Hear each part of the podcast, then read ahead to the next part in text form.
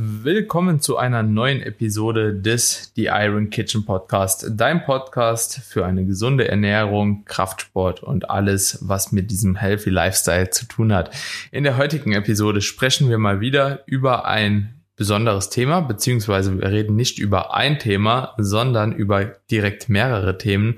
Und zwar, Kamine, was ist heute unser unser Auftrag. unser Auftrag ist für mehr Aufklärung. Ähm, ich habe mir einfach mal im Internet angeschaut, was so die häufigsten Fragen sind, die gestellt werden im Zusammenhang mit einer Diät, aber auch allgemein Ernährungsfragen und habe einfach mal so eine Top Ten Liste mir zusammengeschrieben und wir werden dann nach und nach die einzelnen Fragen beantworten. Also es ist mehr so eine Mainstream Folge, aber ich finde, da sind spannende Fragen dabei, die glaube ich auch für Leute ganz interessant sind, äh, wenn wir sie eben auch mal äh, behandeln, die jetzt vielleicht schon ein bisschen mehr in dem Thema drin sind, ähm, Ernährung, aber auch so ein paar Sportfragen. Und ich denke, das wird ein sehr interessanter Austausch. Also wir haben zehn Fragen vorbereitet. Je nachdem, wie viel wir zu den einzelnen Fragen zu sagen haben, können wir dann vielleicht doch so eine Teil 1, Teil 2 Folge machen. Wir lassen das einfach mal auf uns zukommen. Und ähm, ich muss mich an der Stelle auch vorab entschuldigen. Ihr hört vielleicht, ich bin so ein bisschen angeschlagen. Ich hoffe, dass meine Stimme mitmacht, aber ja, wir versuchen es einfach mal. Ich freue mich auf jeden Fall auf eine geile Episode. Daniel, wie geht's dir? Wie, ähm, wie läuft deine Wettkampfvorbereitung? Also ich sehe immer deine Instagram-Updates. Das sieht ja wirklich phänomenal aus, aber vielleicht von dir nochmal äh, kurz und knapp. Bist du zufrieden? Bist du ready für in fünf Wochen, meine ich, ne? Dann endlich auf der Stage zu stehen? Also wahrscheinlich geht's auf jeden Fall mir besser wie dir zum aktuellen Zeitpunkt, auch wenn ich jetzt so tief in der Prep bin. Aber ähm, ja, mir geht's tatsächlich derzeit gut. Bin ziemlich tiefenentspannt heute. Ein neues Lowest In, das lange auf sich warten lassen hat. Ja, dementsprechend, dann geht's einem irgendwie immer gut, wenn man weiß, okay, ist ein neues Gewicht auf der Waage, das in die richtige Richtung geht. Und tatsächlich war ich auch mega froh drüber, dass jetzt heute das Lowest In kam, gestern auch, weil ab morgen steht ein Diet Break an, fünf Tage. Und da hat man dann doch schon immer ein besseres Gefühl, wenn man weiß, okay, man hat zumindest mal äh, diese Gewichtsrichtung angekratzt, wo man eigentlich hin möchte und äh, kann sich das dann auch in voller oder in vollem Umfang genehmigen. Und tatsächlich ist jetzt aber auch so die letzten ein bis zwei Kilo was passiert. Also mein Kopf wird immer kleiner mein Arsch wird immer kleiner. also äh, an den richtigen Stellen verliere ich gerade Fett und ich merke, dass es langsam aber sicher dann doch schon so in so eine Stufe reinkommt, wo man sagen kann, okay, ich bin wahrscheinlich im Rahmen so der nächsten drei bis vier Kilo auf jeden Fall fertig. Ähm, also wahrscheinlich mehr wird nicht mehr gehen. Hatte heute Morgen 78,7 Kilo, so halb durchsichtig. Und ja, erster Wettkampf, Kamine, ist in dreieinhalb Wochen. Dreieinhalb, wow. Ja, ich, ich bin gespannt. Ich ja. bin gespannt. Ich, ich verfolge es ja weiterhin, also auch für alle, ja. die äh, ambitionierten, ähm, ambitioniertes Bodybuilding gerne verfolgen. Äh, checkt auf jeden Fall mal Daniel seinen Account ab äh, super spannend zu sehen, wie sich, wie sich der Körper jetzt auch in den, in, gerade in den letzten Wochen nochmal entwickelt. Also das ist ja wirklich, wirklich krass zu sehen, ne, was da jetzt nochmal so an Feintuning passiert. Da trennt sich dann halt mhm. die Spreu vom Weizen. Also auf jeden Fall Herzensempfehlung. So, dann würde ich sagen, aber lass uns auch mal in das Thema einsteigen. Ich glaube, die Leute sind heiß drauf und wollen jetzt, jetzt auch mal wissen, was für Fragen in dem Falle ich für uns vorbereitet habe. Äh, ich habe hier mal die Recherche mhm. gemacht und würde auch super gerne mit der ersten Frage direkt mal reinstarten, die äh, sicherlich auch einige da draußen sich schon häufiger gestellt haben. Und zwar, Warum purzeln am Anfang die Pfunde so schnell? Das war eine Frage, die ich hier in einem Forum gefunden habe. Ähm, und das ist eine legitime Frage. Vielleicht kannst du ja erstmal hm. was dazu sagen und dann äh, kann ich das Ganze auch nochmal ergänzen. Hm. Also ich denke, dass Also man muss natürlich jetzt sagen, das ist sehr, sehr kontextabhängig. Bei manchen, je nachdem, wie man die Diät halt gestaltet, purzeln die Pfunde am Anfang sehr, sehr schnell. Es gibt ja auch viele, ähm, denke ich gerade auch so eher so in dem Mainstream-Bereich, beziehungsweise die so Erstkontakt mit Diäten haben, die irgendwas suchen, was halt eben nachweislich halt relativ schnell zum Gewichtsverlust führt. So und das sind natürlich so so Dinge wie Low Carb Diät, ketogene Diät, ja eine sehr, sehr starke Restriktion von Ernährung. Hatten wir ja auch schon ein paar Mal drüber gesprochen, dass das jetzt aus unserer Sicht jetzt nicht unbedingt so die beste Strategie ist, um halt eben nachhaltig eine Diät äh, zu gestalten. Aber natürlich ist das halt eben mit ein Grund dafür bei vielen Personen, dass am Anfang in gewissermaßen viel Gewicht verloren geht. Denn ihr müsst euch da halt eben vorstellen, wenn man einerseits das Nahrungsvolumen drastisch reduziert, ja, hat man schon mal weniger Magen-Darm-Inhalt. Dann, wenn man sowas wie Low Carb oder ketogene Diät macht oder allgemein einfach nur die Kohlenhydrate runterschraubt, dann ist es auch so, dass natürlich mit jedem Gramm Kohlenhydrat, das man weniger konsumiert, auch weniger Wasser gebunden wird. Ich glaube, das sind so 2,7 Gramm, wenn ich mich nicht irre. Also pro Gramm Kohlenhydrat, dass man weniger isst, hat man letzten Endes einen initialen Gewichtsverlust von knapp äh, 4 Gramm und das kann natürlich dann schon ein bisschen was ausmachen overall. Ne? Also gerade wenn man so, sage ich mal, 200 Gramm Kohlenhydrat täglich weniger isst, 400 Gramm, das damit halt gebunden wird, ist schon so ein bisschen was, äh, 400. Stimmt? 200 Gramm, 800. Ja. 800, 800. Ja, auf jeden Fall ist ja auch nicht ein Stein gemeißelt. Kommt ja auch drauf an, wie das eingelagert wird, also hinsichtlich Glykogen, was am Tag selbst verbraucht wird und so weiter und so fort. Aber ist auf jeden Fall natürlich damit einhergehend schon mal äh, ein größerer Gewichtsverlust. Und was man halt eben auch nicht vergessen darf, oftmals stellen sich halt eben mit Diäten auch so Änderungen in der Nahrungsmittelauswahl dar. Vielleicht auch ein bisschen weniger Salzkonsum, was auch wieder Wasser binden kann und vieles, vieles mehr. Und dementsprechend dementsprechend hat man meistens so in dieser ersten Woche, eventuell auch in der zweiten Woche noch mit die größten Gewichtsverluste. Und wenn man dann die gleichen Kalorien weiter konsumiert, ja, pendelt sich das meistens ein bisschen tiefer ein. Ähm, geht natürlich trotzdem weiter, aber erstmal ist halt eben dieser initiale Wasserverlust, glaube ich, so mit der Hauptgrund, warum das Ganze halt überhaupt äh, zustande kommt. Ja, sehr gut. Also im Prinzip hast du alle Punkte auch genannt, die ich äh, auch erwähnt hätte.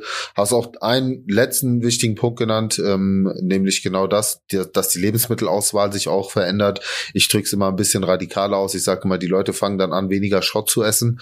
Und äh, mhm. mit Schrott meine ich in dem Falle auch viele, viele hochverarbeitete Lebensmittel, die natürlich eben, äh, auch wie du schon beschrieben hast, ähm, häufig über einen sehr hohen Salzanteil verfügen, teilweise aber natürlich auch sehr viele ähm, ich sag mal, hoch verarbeitete Zutaten enthalten sind, die, um jetzt nicht zu tief da einzusteigen, aber natürlich auch unter Umständen im Körper für gewisse Entzündungsprozesse sorgen können. Die wiederum führen auch dazu, dass ein bisschen mehr Wasser eingelagert oder gebunden wird im Körper. Und das sind alles Dinge, die man nicht vergessen darf. Das heißt, wenn man seine Ernährung so ein bisschen aufräumt, gesünder gestaltet, ähm, ich sage jetzt mal naturbelassener gestaltet, dann ähm, hat man allein dadurch auch schon ganz oft einfach so einen Gewichtsverlust, einen Waterdrop sozusagen.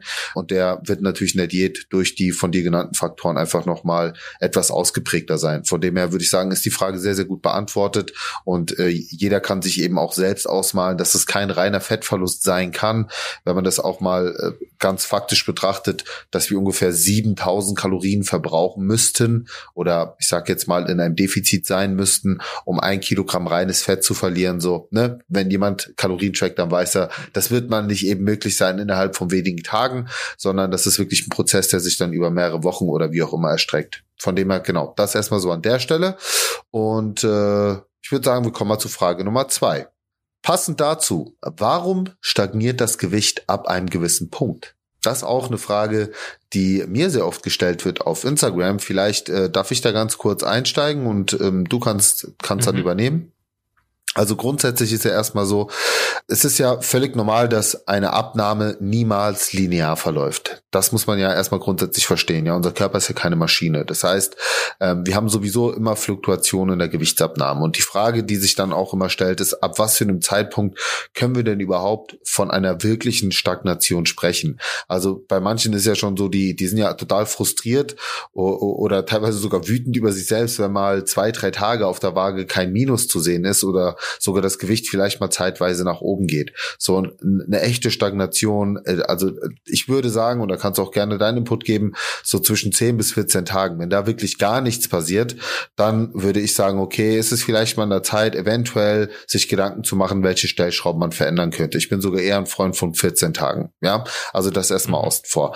Aber wenn wir das jetzt mal ausschließen, ist es einfach so, dass wir natürlich im Zuge einer Diät A, natürlich durch die Gewichtsabnahme schon eine Reduktion des Stoffwechsels haben, was völlig normal ist, weil ein leichterer Körper verbraucht auch weniger Kalorien. Das heißt, es ist einfach eine ganz normale Anpassung, mit der wir uns alle einfreunden müssen. Ja, weil, wie gesagt, wir schleppen halt weniger Gewicht mit uns rum und das bedeutet, wir verbrauchen sowohl in Ruhe als auch in die Aktivität einfach weniger Kalorien. Und dann kommt noch ein zweiter Part hinzu und das ist eben das, was wir als metabolische Adaption bezeichnen würden. Das nennt sich adaptive Thermogenese. Das heißt, unser Körper wird tatsächlich im Zuge einer Diät energieeffizienter. Das ist, ich nenne es immer so ein, den, den Selbstschutzmechanismus, weil der Körper sich einfach vor, dem, vor dem systematischen Hungern schützen möchte und dementsprechend gewisse Systeme runtergefahren werden. Ja, das heißt, unser Körper arbeitet einfach energieeffizienter. Und dann gibt es noch eine ganze Kaskade an Hormonen, die dann natürlich auch noch reduziert wird. Äh, äh, Sexualhormonproduktion, Schilddrüsenhormonproduktion und so weiter und so fort. Und das sind alles mögliche Gründe, warum das Gewicht ab einem gewissen Zeitpunkt stagniert. Aber es gibt ja auch für alles eine Gegenmaßnahme. Das sind auch übrigens alles Themen, die wir schon in separaten Podcast-Folgen behandelt haben, hört euch auf jeden Fall mal äh, die Podcast-Episode zum Thema Refeed an. Wir haben schon über Diätpausen gesprochen. Das sind alles Maßnahmen, mit denen man temporär den Stoffwechsel wieder ankurbeln kann. Aber es gibt eben auch Prozesse, wo man sagen muss, die sind halt dauerhaft. Und das sind eben diese ganzen Prozesse, die damit zusammenhängen, dass man eben leichter wird. Mhm. Ja, hast du schon ziemlich gut auch wieder beantwortet. Ich denke, man kann hier halt eben auch noch vielleicht kurz nochmal so diesen Need anfügen, also der Non-Exercise Activity Thermogenesis. Äh, das bedeutet einfach, ihr habt quasi über diesen Need einen gewissen Kalorienverbrauch. Ja, das ist quasi diese Bewegung, die ihr tagtäglich ausführt.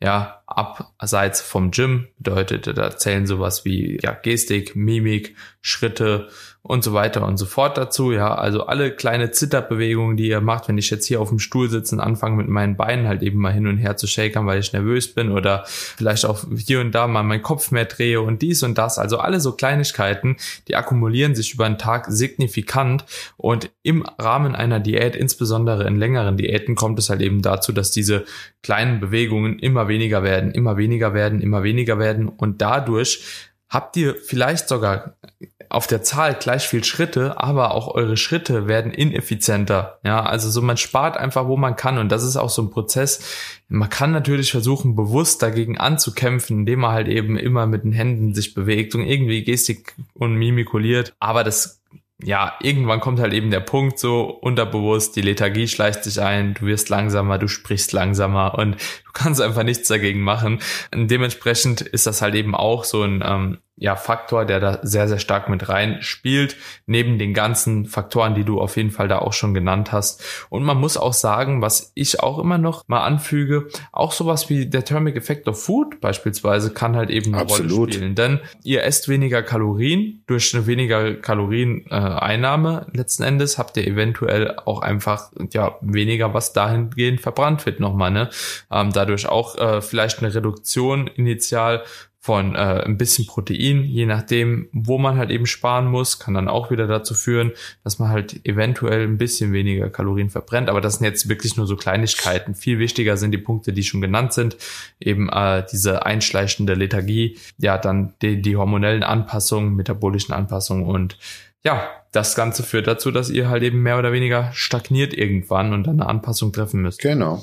Ja, also vielleicht das nochmal abschließend. Also ja, ihr müsst natürlich auch irgendwann im Zuge einer Diät eure Kalorien reduzieren. Logisch. Also ihr könnt halt nicht mit einem konstanten Kalorienniveau, äh, wenn ihr jetzt meinetwegen mit 100 Kilo in die Diät reingestartet seid, nicht erwarten, dass ihr mit 80 Kilo mit dem, mit dem gleichen Kalorienziel äh, gleichermaßen abnehmt. Also das ist sehr, sehr unwahrscheinlich, außer ihr kompensiert auf der anderen Seite durch ein sehr, sehr viel höheres Bewegungsmaß. Aber das ist einfach utopisch so aus meiner Erfahrung heraus. Also in der Theorie mag das, mag das äh, äh sinnvoll klingen klingen, in der Praxis aber eher unwahrscheinlich umsetzbar. Definitiv. Und da hast du auch genau den richtigen Punkt gesagt. Wenn ihr mit 100 Kilo beispielsweise mit einem Defizit von, sagen wir mal, einfach mal 1000 Kalorien reingeht. Es kann zwar sein, dass ihr mit diesen Kalorien, die ihr dann, sagen wir einfach mal statt 3500, 2500 Kalorien konsumiert, ja, und dass ihr auch am Ende mit 2500 Kalorien trotzdem Gewicht verliert, aber nicht mehr in diesem Maße, wie es noch zu Beginn der Diät war. Das bedeutet, am Anfang habt ihr vielleicht ein Kilo pro Woche Fett verloren, am Ende sind es vielleicht nur noch ein halber Kilo. Also irgendwo werden Anpassungen ja. stattfinden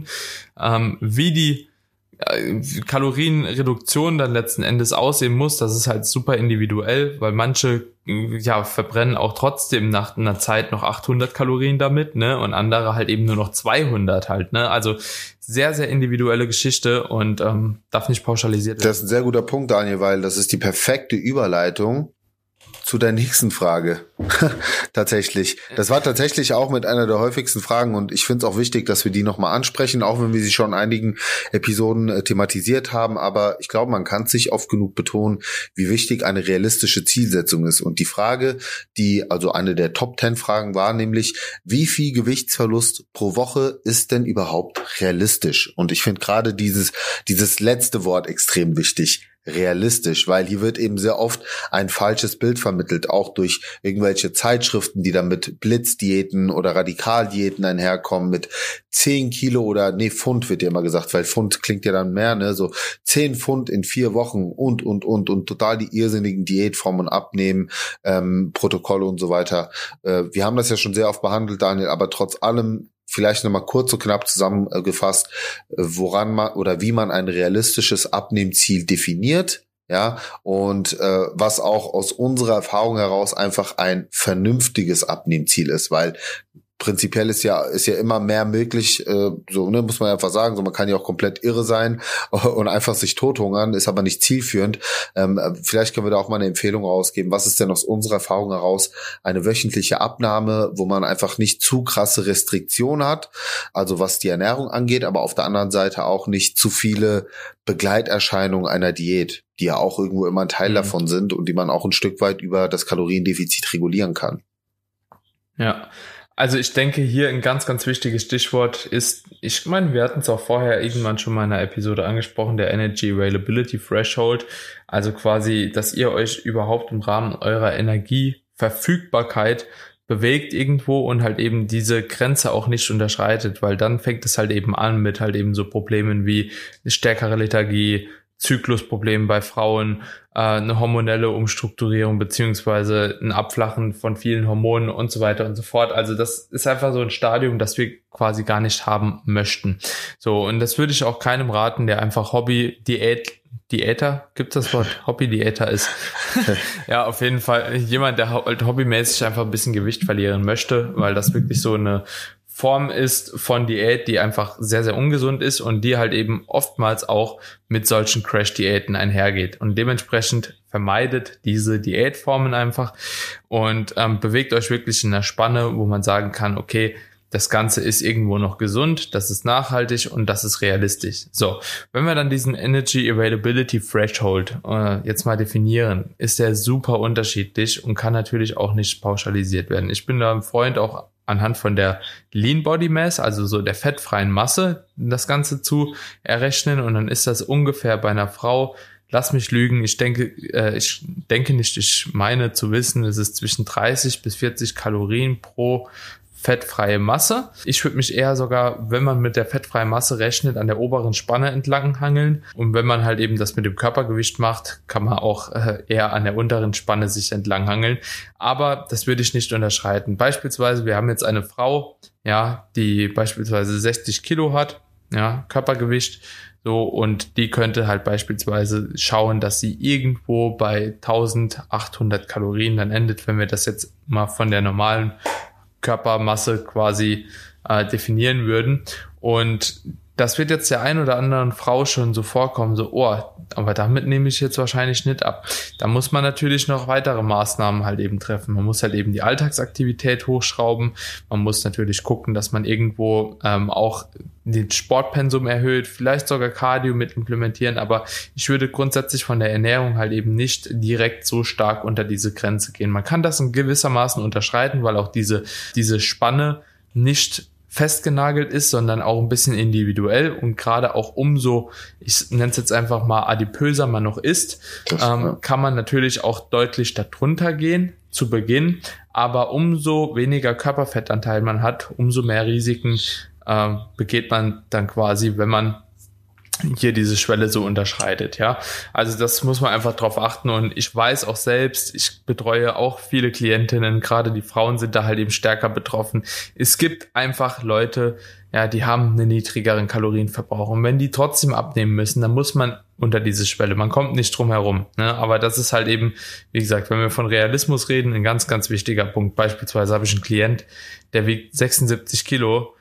Oh, der hat Erhaltungskalorien von 2200 ja, da ist diese Schwelle ist schon ja, höher eigentlich ja. laut Definition, ja, ja, aber trotzdem muss er halt eben Gewicht machen und dann muss ich halt 500, 600 Kalorien runtergehen. Ja, also es gibt halt eben auch solche Situationen. Nur wie gesagt, wenn man darauf achten kann, ist das glaube ich ein sehr sehr wichtiger Punkt. Und vielleicht kannst du ja noch mal weitermachen mit der Abnahmerate, was wirklich realistisch ist. Ich habe jetzt schon so viel Monolog geführt. Ja, alles alles ähm, gut. Also ich meine im Endeffekt hast du ja schon so mit mit unter die wichtigsten Punkte genannt, aber so diese 0,5 bis 1 Prozent, ähm, die kann man auf jeden Fall auch äh, wieder in den Raum werfen. Also wie gesagt, auch hier wieder sehr, sehr individuell. Bei sehr adipösen kann die Prozentzahl auch weiter nach oben angesetzt werden. Da kannst du auch mit 1,5 bis teilweise 2 Prozent arbeiten.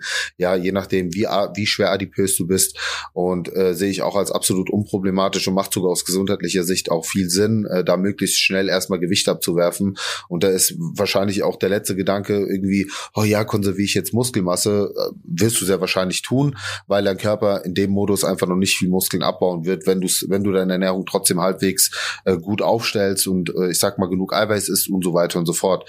Aber so die 0,5 bis 1 Prozent ähm, finde ich an sich gut und ich finde es allgemein gut, sich da eher an Prozent, prozentualen Werten zu orientieren, als an absoluten Werten und jetzt zu sagen, irgendwie ein halbes Kilo bis ein Kilo pro Woche weil eben aus benannten Gründen, ähm, wenn wir wenn wir prozentual arbeiten, dann wird es halt sehr viel individueller und ähm, es ist halt auch so ein dynamischer Prozess und das finde ich an sich das Gute. Das heißt, du hast am Anfang halt mehr Potenzial, Gewicht abzuwerfen, weil ich sag mal ein Prozent von 100 Kilo äh, ist natürlich was anderes als im Laufe einer Diät, dann wenn du 80 Kilo wiegst, ein Prozent. Ne? Also das heißt, du dein Defizit wird automatisch auch so ein bisschen an deine Abnahmerate angepasst. Und das finde ich an sich ist, ist das Gute daran. Es ist, es wird allgemein etwas vernünftiger. So in, in meiner mhm. Wahrnehmung. Und ich würde sagen, das ist auch so aus meiner Erfahrung heraus eine Abnehmrate, mit der sich die meisten noch sehr wohl fühlen. Also es ist auch ein guter Kompromiss aus. Es ist noch, es ist genug Abnahme pro Woche, äh, was motiviert, ähm, es ist aber auch, ähm, sag ich mal, äh, ne, eine Abnahme, wo du jetzt auf der anderen Seite nicht mit zu krassen Begleiterscheinungen zu kämpfen hast oder sehr wahrscheinlich nicht zu kämpfen hast. Auch das ist natürlich individuell, aber es ist halt kein extrem hohes Defizit ähm, ähm, nötig, um diese Abnahmeraten zu erreichen. So, mhm. und, ja. also im Regelfall.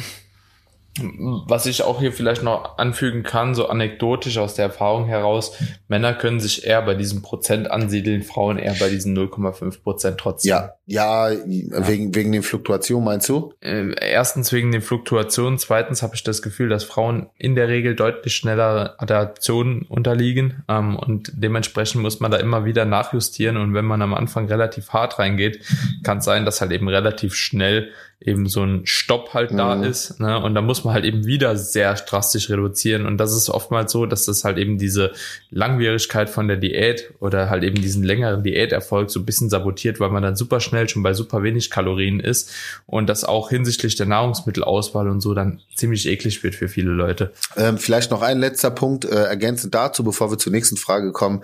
Aber allgemein müssen Frauen verstehen, dass für Frauen das Abnehmen etwas schwerer ist als für Männer. Das ist einfach biologisch bedingt, weil der Frauenkörper ähm, stärker dagegen ankämpft. Ich habe dazu übrigens auch ein TikTok-Video, könnt ihr euch gerne mal anschauen, warum es Frauen schwerer ähm, fällt abzunehmen. Und äh, es ist einfach Fakt und damit muss man muss man einfach auch vom Kopf her klarkommen, ja, dass Männern das Abnehmen leichter fällt so und deswegen das ist eine ganz wichtige Tatsache, die man akzeptieren muss und deswegen muss man als Frau mehr Geduld mitbringen und auch noch vernünftiger Diäten. Würde, würde auch sagen, darüber machen wir mal eine Podcast-Episode, warum das so ist. Ja, das können wir gerne. Ja, spannend. Können wir gerne machen. Das ist ja sehr sehr geil. Also könnt ihr mal, wie, wie sagst du immer so schön, macht mal einen Screenshot in eure Instagram Story, repostet das mit Hashtag Frauen und Diät ja. oder so. Paar passend zum heutigen Weltfrauentag übrigens, aber das nur mal so am Rande bemerkt.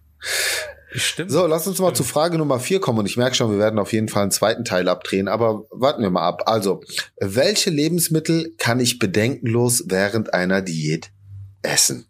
Finde ich eine geile Frage. Finde ich auch eine geile Frage. Alle. Äh, soll ich mal losschießen? Ja, ja also ich, ich schieße mal los. Also im Grunde genommen ist ja so, ähm, es, es gibt ja keine Top Lebensmittelliste. Ne? Äh, Im Grunde genommen kann man alles in der Diät essen. Äh, also um es noch mal ganz kurz und knapp zusammenzufassen: Das Wichtigste, um erfolgreich abzunehmen, ist ein Kaloriendefizit einzuhalten. Das ist das ist die absolute Prämisse. Und je nachdem, welche Lebensmittel ihr dann wählt, füllt ihr natürlich diesen diesen Kalorienbedarf, den ihr angesetzt habt, ähm, schneller oder weniger schnell aus oder werdet besser oder weniger gut satt. Und das ist eigentlich das, wovon es abhängig ist. Also Punkt Nummer eins. Und Punkt Nummer zwei ist natürlich nicht nur das Kaloriendefizit ist entscheidend, um abzunehmen, sondern ihr wollt natürlich am Ende auch besser aussehen, ihr wollt Muskelmasse konservieren und einfach auch gesund abnehmen. Und dafür ist es eben wichtig, dass wir eine gewisse Makronährstoffverteilung einhalten. Also diese zwei Dinge ähm, gilt es zu berücksichtigen. Und äh, ich sag mal, aus diesen zwei wichtigen Punkten ergibt sich im Regelfall auch schon ein Stück weit die Lebensmittelauswahl, weil na klar könnt ihr euch einen Snickers äh, in der Diät gönnen oder ihr könnt meinetwegen auch ähm, im McDonald's euch ein Menü reinhauen. Aber das Problem ist, ihr werdet damit sehr wahrscheinlich euer Kalorienziel schnell erreichen, ohne wirklich satt zu sein und ähm, wahrscheinlich in dem Zusammenhang auch zu wenig Eiweiß konsumieren und wiederum zu viele Fette und zu viele Kohlenhydrate so für das, was ihr vielleicht als Ziel euch vorgenommen habt. Das heißt, grundsätzlich ist alles möglich. Das ist halt das Schöne am flexiblen Diäten, dass ihr äh, anhand eurer Kalorien, eurer Makronährstoffverteilung wie so Tetris spielen könnt mit eurer Ernährung und durchaus auch mal ähm, vielleicht sowas wie einen normalen Schokoriegel oder mal ein bisschen Eis oder auch mal eine halbe Pizza oder so reinfitten könnt oder mit so strategischen Maßnahmen, die wir auch schon besprochen haben, wie dem Calorie Cycling oder ähm, High Days und Low Days, euch durchaus auch mal einplanen könnt, einen Tag mehr zu essen als an anderen Tagen. Aber ähm, ja, die Antwort darauf ist eben nicht pauschal, die und die Lebensmittel sind top und die sind flop, sondern das muss man wieder alles im Kontext sehen und sinnvollerweise eben seine Lebensmittelauswahl so gestalten, dass man am Ende eben wie gesagt, alle diese wichtigen Punkte einhält, sprich Kaloriendefizit, Makronährstoffverteilung und natürlich auch irgendwie satt wird, weil äh, am Ende bist du auch nur dann glücklich, wenn du satt bist. Und für die, für viele so dieser kurze Genussmoment, den du dann hast, weil du dir halt einen Pint Ben Jerry's gegönnt hast, dafür, dass du aber eben 1200 Kalorien geopfert hast. Ja, da, das hinterfragt man dann irgendwann. Ja, und man muss halt eben auch sagen, so, das ist halt auch einfach weniger zielführend. Sprich, äh, wenn du so hoch mit den Fetten bist, ne, also können wir auch wieder Thermic Effect of Food, Verdauung und so weiter und so fort anbringen. Das ist so einfach nicht zielführend für den Diätprozess und vor allem ähm, macht es auch die Ethereum so ein bisschen kaputt, finde ich. Also dieses Durchhaltevermögen, ja. wenn man sich halt einen Burger beispielsweise, hast ja eben gesagt, so, ihr könnt doch zum Mc's gehen, ihr könnt euch auch ein Menü holen in euren Kalorien. Viele kriegen das vielleicht reingefittet, aber schafft man es dann halt tatsächlich den ganzen Tag auch nichts mehr zu essen, beziehungsweise so wenig zu essen und ist das auch so sinnig? dafür andere Lebensmittel auf der Strecke zu lassen. Und eine Sache will ich hier auch nochmal ähm, erwähnt haben schafft ihr es auch unter diesen Bedingungen, eure Nährstoffe abzudecken. Also ich meine jetzt nicht nur Proteine, ich, ich meine, wie sieht's denn aus mit Vitaminen, Spurenelementen, Mineralstoffen? Die werden wahrscheinlich bei so einer hochverarbeiteten Ernährung auch zu kurz kommen. Und deswegen, also das, ist, das ist so eine typische Frage, so ja, theoretisch alles, aber wenn man das Ganze eben mal rein äh, logisch äh, angeht und, und sich die Ernährung mal im, im Detail anschaut, wie sie aufgestellt sein sollte, um wirklich auch gesund abzunehmen, ergibt sich daraus eben schon eine möglichst unverarbeitete Lebensmittelauswahl. So, deswegen, ja. was aber, wie gesagt, was aber nicht heißt, dass man ins extreme Clean Eating reinrutschen muss. Ich bin halt nach wie vor der Freund ja. von dieser 80-20-Regel und in der Diät eher so eine 90-10-Regel. Ja, 90 Prozent ja. sauber, 10 Prozent halt das, was man, worauf man halt einfach Bock hat, aber trotzdem irgendwie in die Makronährstoffe passt. Und ich muss da auch sagen, so auch hier wieder, ja, der, der 100 Kilo Mann ist einfach hier zu differenzieren von der 50 Kilo Frau, weil der halt eben diesen Spielraum, wo er halt gewisse Sachen fitten kann, in seine Makronährstoffe ein bisschen breit gefächerter hat, ja. Deswegen auch wieder so ein Vorteil für die Männer bei der Diät, ja, gerade die, die ein bisschen schwerer sind. Ja. Genau. Nächste Frage. Jawohl, nächste Frage. Gibt es eigentlich, Kamini, gibt es eigentlich so ein Lebensmittel, wo du sagen würdest, trotz dessen, das hat in der Diät nichts zu suchen oder allgemein der Ernährung nichts zu suchen? Äh, ja, äh, das sind Lebensmittel, die vor allen Dingen äh, einfach aus sehr vielen industriellen Fettsäuren bestehen. Zum Beispiel Chips, Transfette, sowas wie Chips. Hätte, also okay, so, hätte ich genauso so, das, gesagt, das ist ja. für mich so. Ja. Also äh, äh, Chips hat für, so also so, so hochverarbeitete Fette haben für mich noch weniger, ähm, also sind noch niedriger angesiedelt als jetzt irgendwie ein, keine Ahnung Gummibärchen sowieso nicht, aber du weißt, was ich meine, so typische Süßigkeiten, ja. weil Ne? Also ich sehe Zucker als weniger problematisch als jetzt solche industriellen Fette. Du 100% okay, auf deiner Seite. Also ich hätte auch gesagt Transfette. Ja, Transfette ist einfach, ja, weil die haben halt, die, ja. die, also sie, sie tun dir halt nichts Gutes, sondern eher, die haben eigentlich nur Nachteile, gesundheitliche Nachteile, plus sie sind mit die Kalorien, also äh, liefern am meisten Kalorien, weil es am energiedichtesten ist, ne Fett. Also ja, deswegen für mich ganz klar sowas, hat nichts zu suchen. Ja. Und es, es gibt ja heutzutage auch für Chips genug Alternativen.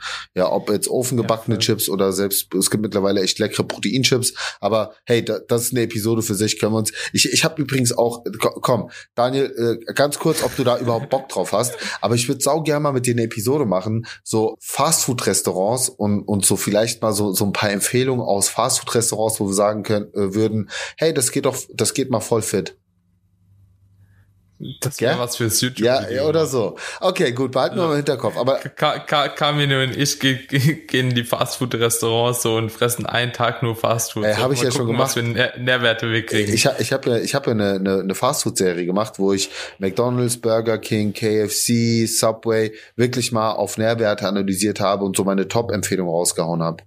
Das ist, die Serie ist krass explodiert auf YouTube. Also an alle könnt ihr euch gerne mal anschauen. Ich esse einen Tag nur Subway, ich esse einen Tag nur McDonald's. Oh Gott, nein. So. Äh, ja, lass mal zu, Sollen wir noch eine ja, machen? eine, eine machen wir auf jeden Fall, dann haben wir die Top 5 und dann ähm, ja. überlassen wir den Leuten mal die Entscheidung, ob wir eine weitere Episode abdrehen und ich sag mal so, die nächsten fünf Fragen, die ich dann noch offen hätte, wären, wie ich finde, auch nochmal richtig Bombe.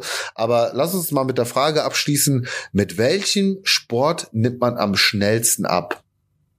Oder man könnte sagen, was sind so die effektivsten Sportarten, um abzunehmen? Ja, was was empfehlen wir? Und äh, lustig, Daniel, weil ich habe dazu auch ein TikTok-Video mit den äh, zehn, äh, mit den Top 10 Aktivitäten, mit denen man am meisten Kalorien verbraucht. Aber äh, das, das, war bevor ich hier diese Frage auch mir rausgesucht habe aus dem Internet. Deswegen gut, dass es wirklich eine Top-Frage ist. Ähm, ich würde jetzt gar nicht auf einzelne Sportarten eingehen, sondern würde vielleicht das Ganze mal kategorisieren so in, in Ausdaueraktivitäten und eher Kraft, kraftorientierten Aktivitäten. Vielleicht können wir das so behandeln. Was sagst du dazu? Können wir machen. Also ich denke, umso mehr Bewegung, umso mehr Aktivität halt. Ja, also wir können, wir können mal so rein starten, aber ich würde das Ganze jetzt erstmal so von meiner Warte her, ich bin mir nicht 100% sicher, muss ich ehrlich sagen, so, also ich habe mich nicht damit auseinandergesetzt, aber ich denke mal so, dass gerade sowas wie Kampfsportarten auf jeden Fall ziemlich weit oben angesiedelt sind ähm, weil sehr, sehr viel Bewegung, sehr, sehr viel Aktivität in einer sehr kurzen Zeit passiert mit viel Reaktion. Ich denke auch sowas wie Football beispielsweise, ähm, wo halt eben viele Sprints mit drin sind, äh, aber natürlich auch Marathonläufe, Tour de France, also alles, was so in Extremsportarten endet, ähm, wird wahrscheinlich sehr, sehr viel Kalorien verbrauchen. Ich denke, kurz unten drunter sind wahrscheinlich so Ballsportarten, könnte ich mir vorstellen. Und dann ganz, ganz irgendwo am Ende kommt, kommt das Krafttraining. Das war, das war tatsächlich ah. Sport, also von den Top 10 Aktivitäten war das tatsächlich die Nummer 10, also die äh, auf ja, dem letzten Platz ja. angesiedelt. Ähm, vielleicht nochmal ergänzend dazu, also ich würde es ganz einfach halten. Ich würde sagen, generell Ausdauersportarten verbrauchen wesentlich mehr Kalorien pro Zeiteinheit als kraftsportorientierte äh, Sportarten oder, oder kraftorientierte Sportarten, so gesagt. Äh, das heißt so das klassische, ich sag jetzt mal Krafttraining, aber man muss auch hier sagen, wenn man jetzt wieder so ein Crossfit-Training sieht, das ist mhm. natürlich vom Verbrauch nochmal höher angesiedelt als das konventionelle ja. Krafttraining, ja. Deswegen, da, das würde ich vielleicht mal so grob untergliedern. Und was spannend ist, weil du gesagt hast, so Kampfsportsachen, was ganz weit oben war in den Top 3 war zum Beispiel Kickboxen. Und ähm, es gibt ja auch so DVDs mit so Tabo. Ich habe das ja, ich habe mhm. das ganz, ganz früher auch mal gemacht, hat mir mega Bock gemacht. Und so geschwitzt in den 45 äh, Minuten habe ich bei keiner anderen Sportart. Also das ist wirklich übel, was da äh, die Soße läuft. Äh, Spinning ist mhm. zum Beispiel auch sowas, wo man extrem viele Kalorien verbraucht. Äh, hochintensive Ausdauersportarten wie äh, Sprints und so weiter, was natürlich auch nicht für jeden gleichermaßen durchführbar ist. Aber umso intensiver die Aktivität, umso höher dein Puls ist, umso länger du diese Aktivität ausführen kannst, desto mehr Kalorien verbrauchst du. Aber ich möchte hier auch wieder mal eine Lanze brechen für das Krafttraining und das machen wir beide ja regelmäßig, denn ähm, auch wenn der unmittelbare Kalorienverbrauch am niedrigsten ist, ist der Langzeiteffekt, der positive Langzeiteffekt dafür wiederum am höchsten. Das heißt, du kannst Platz 10 auch auf Platz 1 positionieren, wenn es hier wirklich um eine dauerhafte Abnahme geht. Ja, und das haben wir auch schon in einigen Podcast-Episoden behandelt. Deswegen ja. ähm, würde ich jetzt gar nicht sagen, dass es unbedingt wichtig ist, die Sportart zu finden, mit der man am schnellsten abnimmt, sondern ich würde es eher danach ähm, äh, ausrichten, was ist die Sportart, die dir am meisten Spaß macht, damit du sie auch am kontinuierlichsten durchführst und würde auch mal berücksichtigen, was ist die Sportart, die mir langfristig meinen Erfolg sichert. Und mhm. wenn du all diese Fragen mit Krafttraining beantworten kannst, ist das Krafttraining das Richtige für dich. Wenn du all diese Fragen ähm, oder einen Großteil der Fragen mit Ausdauersportarten beantworten kannst, dann ist das okay, aber aufgrund des letzten Punktes, langfristigen Erfolg und Stoffwechsel und solltest du dann aber trotzdem immer das Krafttraining zumindest ein Stück weit mit in deine Trainingsplanung ähm, einfließen lassen. Hätte ich unterschrieben. Genau so. Also ich denke auch so zwei bis drei Krafttrainingseinheiten pro Woche ist für jede Sportart sowieso zuträglich. Ja, Geil. Alright. Gute Folge. Haben ein bisschen was über eine halbe Stunde, glaube ich. Ich würde sagen, wir ja. spielen den Leuten jetzt wieder den Ball zu. Wenn ihr genau solche Episoden auch feiert, wo wir einfach mal random so ein paar Top-Fragen, Top-Ten-Fragen beantworten und ihr die nächsten fünf von uns hören wollt, dann bitte, bitte, bitte teilt diese Episode bei euch in der Instagram Story. Markiert uns darauf um, mit dem Hashtag Top 5. Einfach Hashtag Top 5 und dann werden wir sehr gerne nochmal eine weitere Episode abdrehen, oder? Du, Daniel, du bist dabei. Ja, auf jeden Fall. Also ich habe hier auf jeden, auf jeden Fall noch richtig, noch, so. noch, noch richtig, richtig coole Fragen. Also hätte, hätte ich total Bock drauf. Ja, zum Beispiel eine, eine Frage so, ähm, äh, ich will zum Wochenende zwei Kilo loswerden. Klappt das? So finde find ich total die geile Frage. Ähm, und dann natürlich auch noch, und noch eine vielleicht als Teaser. Muss ich nach einer Diät mein Leben lang aufs Essen achten? So, und da können wir auch echt viel philosophieren. So, deswegen, das sind, sind coole Sachen dabei. Ich freue mich drauf. Ja, sehr, sehr geil. Sehr, sehr geil. Machen wir auf jeden Fall. Also, je nachdem, ob die Leute es hören wollen oder nicht. Wir lassen uns überraschen. Alright. In diesem Sinne, meine Freunde, wir hören uns in der nächsten Episode und wie gesagt, ihr seid immer herzlich dazu eingeladen, auch den Podcast zu bewerten. Egal, ob das jetzt auf Apple Podcast ist, auf Spotify oder wo auch immer man einen Podcast überhaupt bewerten kann. Gibt schöne fünf Sterne auf Ehre, sage ich immer. Und, und ich sag, Liebe geht raus. Macht's gut, Leute. Vielen, vielen Dank dafür. Ciao, ciao. Liebe, tschö.